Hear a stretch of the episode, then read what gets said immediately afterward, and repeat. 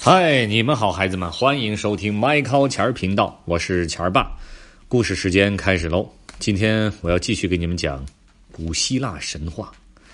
嗯，今天这集的名字叫做《纺织女阿拉克涅》。现在开始。话说很久以前，所有的布料和衣服都是手工制作而成的。有一位技艺超群的纺织女，名字叫做阿拉克涅，她的纺织品被人们竞相追捧，价值连城。各地的裁缝、织工纷纷慕名而来，就为了一睹阿拉克涅在织布机前驾轻就熟的风采。织梭飞快的在织布机上游走，阿拉克涅的手指灵活的拨动丝线，就像在演奏精妙的乐器。哈。这是神赐的天赋呀！阿拉克涅的朋友赞叹道：“哼，神的赐予，别说傻话了。神对我的纺织技巧也不能指手画脚，我的技艺比任何神都高超。”阿拉克涅的朋友顿时脸色苍白的说：“可千万别被掌管纺织的雅典娜女神听到你这么说。”哈哈，我才不在乎被谁听到呢！总之，我就是最棒的。”阿拉克涅说。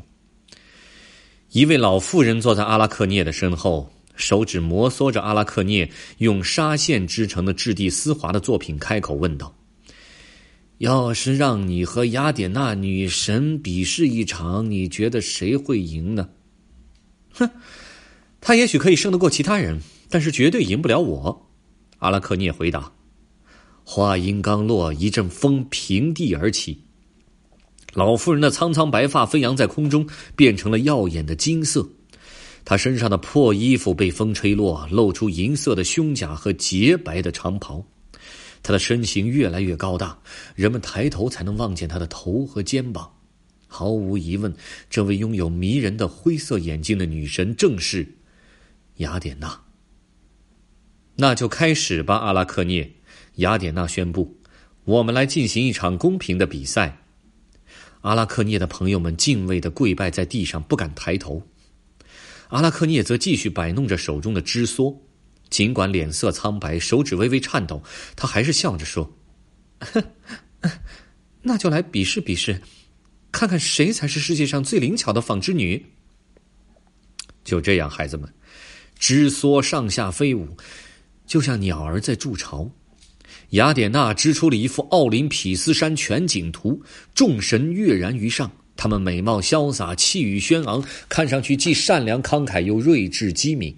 他将世间万物也织得栩栩如生。